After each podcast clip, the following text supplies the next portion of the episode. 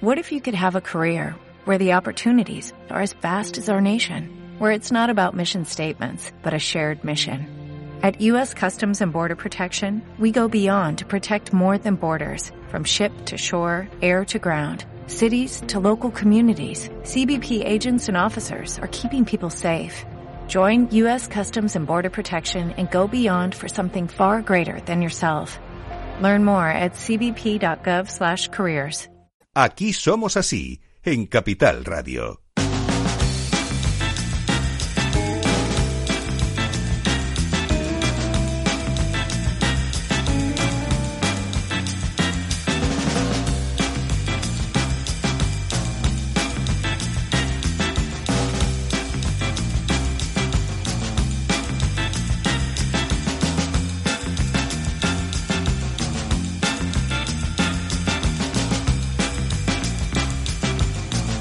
El señor de la música es Gaby Araujo, cada semana una sorpresa.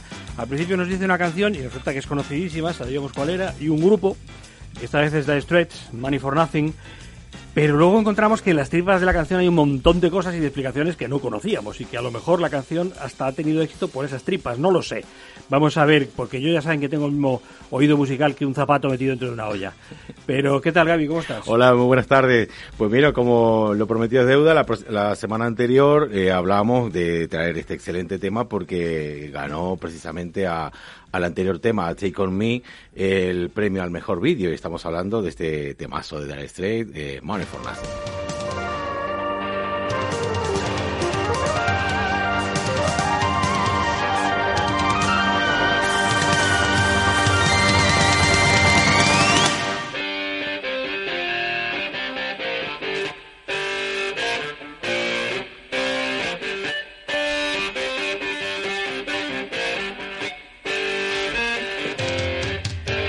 Cuidado que suena potente para ser un violín, ¿eh? Sí, lo que hace el rock, estamos aquí moviendo la cabeza en plan heavy metal, sí, pero bueno. Bueno, déjame contarte que este tema eh, se estrenó el 24 de junio de 1985 y fue el segundo single del, del álbum de estudio eh, Providence Arms de Dire Straits. Eh, la letra es muy particular, eh, Rafa. De hecho, es la letra está escrita desde el punto de vista de dos hombres que de clase trabajadora que miran vídeos musicales y comentan lo, lo, lo que están viendo, ¿no? Eh, el propio Mark Knopfler cuenta que, se inspiró en una tienda en Nueva York, que estaba en una tienda de electrodomésticos, y en la, parte en la parte trasera de la tienda había una pared enorme de televisores que estaban sintonizados con la, con la MTV, ¿no? La, esta cadena de música de, de vídeos musicales. Entonces Knopfler dijo que había un hombre trabajando allí vestido con su gorra de béisbol, lo típico americano, ¿no? Botas de trabajo y tal. Y conforme iban pasando diferentes vídeos, este hombre mascullaba diferentes comentarios sobre temas, ¿no? Sobre los temas, diciendo, decía, ¿qué son esos ruidos hawaianos? ¿Qué es esto? ¿No? O sea que, y él inmediatamente pidió un boli y empezó a anotar eh, todas estas particularidades, estas frases que decía este trabajador y efectivamente los ha ido incorporando en, en, en, en el tema, ¿no?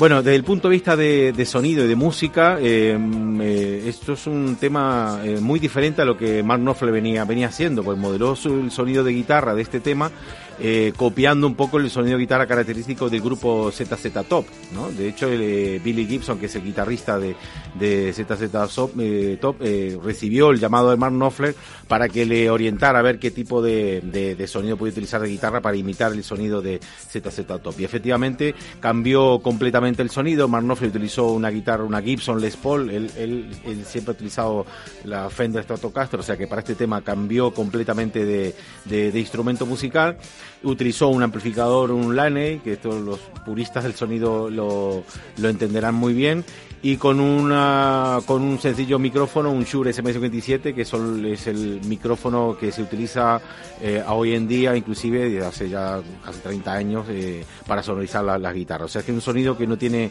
no tiene ninguna pretensión. Vamos a ponerlo en solo, si te parece, como tenemos las pistas originales, pues vamos a escuchar en solo lo, el, que es solamente la guitarra.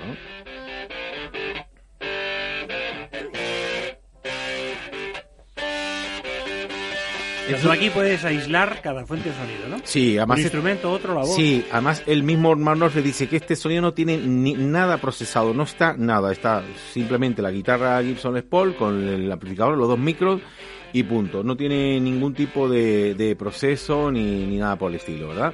Vámonos ahora a escuchar la, la voz, que bueno, la, ahí está la voz de Sting, que tengo que contarte más cosas sobre, sobre, sobre cómo fue grabado. Esto fue grabado en el estudio de, de la isla de Montserrat. Eh, Sabes que Montserrat es una isla bajo jurisdicción británica en, en el Caribe y allí eh, pues es un sitio paradisíaco lógicamente y allí el, productor de los Beatles eh, creó allí un, un, excelente estudio llama Air, Air, Air Studio los estudios Air el productor de los Beatles George Martin ¿no? creó un estudio y allí pues se han grabado muchísimos discos y resulta que cuando creó este tema Mark Knopfler pues estaban allí grabándolo eh, estaba Sting de casualidad. Sting estaba allí porque le gusta mucho ir a hacer windsurf allí a Montserrat. Entonces le invitó al estudio y estaban cenando y les puso este tema y Sting pues le encantó el tema y dice oye pues déjame hacer un coro aquí en este tema entonces al final pues hizo todo este tema este este coro que estamos grabando lo vamos a poner otra vez que es la voz de Sting y aportó parte de la letra también y la verdad es que quedó muy muy bien.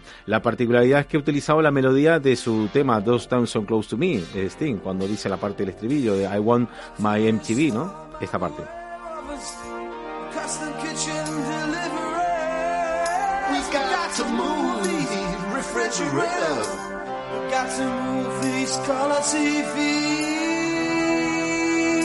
Look at here, look at bueno, aquí estamos escuchando la voz solamente de, de Mark Knopfler y de Sting. Hubo grandes problemas con esta letra, Rafa. Esta letra fue eh, calificada de ser homofóbica. Es que hay una parte eh, de la letra que dice sí de little little fagot little fagot en, en, en inglés es eh, maricón es lo que decimos nosotros maricón ¿no? y esto en esa época acuérdate por ejemplo los hombres G ¿no? que el sufre mamón que decía de ese marica lo, lo has dicho con mucha sutileza la verdad sí sí pero es que es así va es una época en que sí. se utilizaba mucho pero no no tiene ningún sentido homofóbico en el cual se le queda hoy un poco en estos días que estamos viendo pues le da mucho ese sentido no no él realmente eh, era de las perspectivas de este trabajador eh, muy muy desde el punto de vista muy materialista y también con esta jerga eh, bueno, hablaba de ese pequeño maricón que tiene el, el, arete y que gana dinero sin hacer nada. Por eso la canción se llama Money for Nothing. Ese, ese trabajador que está en la tienda de electrodomésticos criticando al músico que está ahí, pues tocando los bongos como un chimpancé. En un momento dado la letra lo dice así y está desde un punto de vista de, de, de crítica. De hecho, bueno, en el 2011 eh, el Consejo Británico, el Consejo Canadiense de, de Radio prohibió la, la versión de este, de este tema. Dijo que no, no era correcto reproducirla y bueno, esta canción, fíjate, hablamos del 2011, en aquella época no era prohibida, pero en el 2011 sí, a partir del 2011 sí. Pero bueno, había han habido dos emisoras que, que se enfrentaron a, a esta prohibición y bueno, eh, estuvieron dos estaciones, concretamente una de Edmonton y otra de Halifax, que reprodujeron la, esta, el tema entero durante una hora, una hora en loop, con, continuamente en señal de, de, de, de, protesta. Para contestar a lo de la prohibición. Sí, por la, a la prohibición, porque el propio Mark Knopfler eh, se quejaba diciendo, este no es un contexto homofóbico, es una cuestión de un tío que está hablando con, con una jerga inapropiada en su momento, pero bueno, no, no tiene ninguna connotación sexual, lógicamente.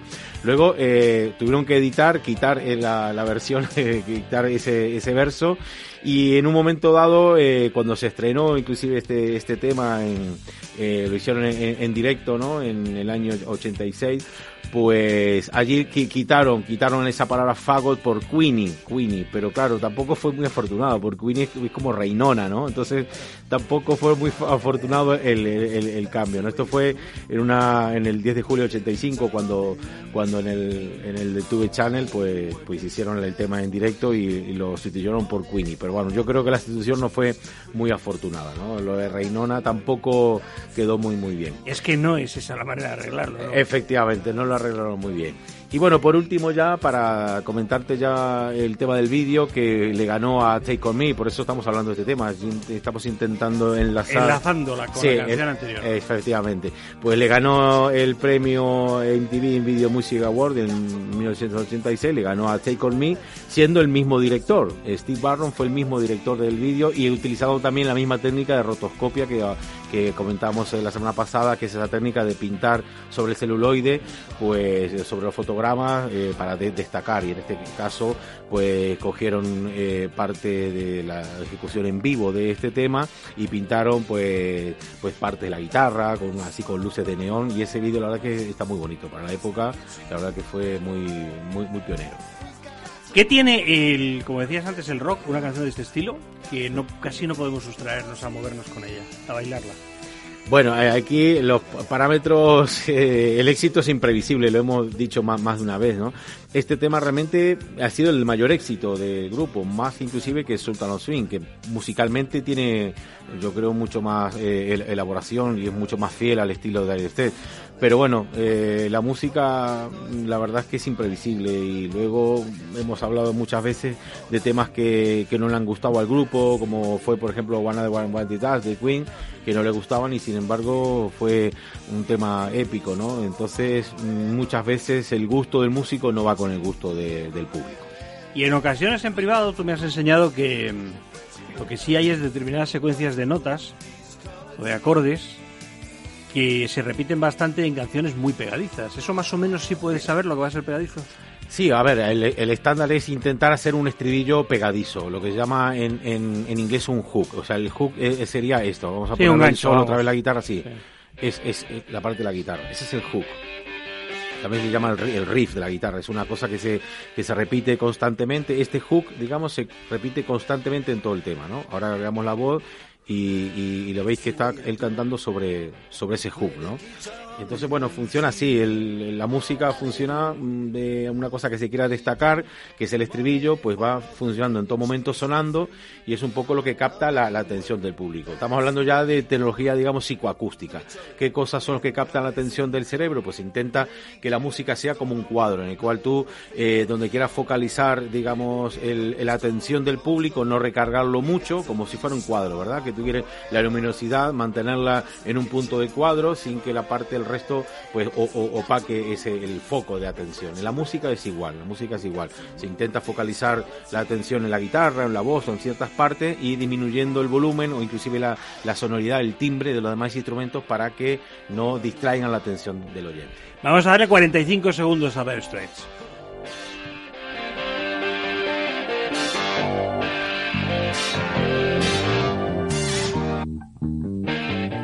Aquí el bajo, el solo, que es muy bueno. El, bajista es John Ilsey, que es uno de los fundadores de, de Street, muy bueno, pero es, muy sencillo, es un tema muy sencillo. Tiene su bajo, aquí agregamos la batería, la, batería es muy sencilla también. Eh, tocada por Roger Taylor, digamos, la batería, y bueno, aquí ya todo.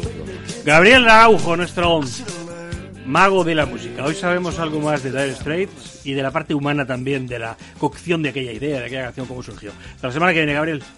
Gracias.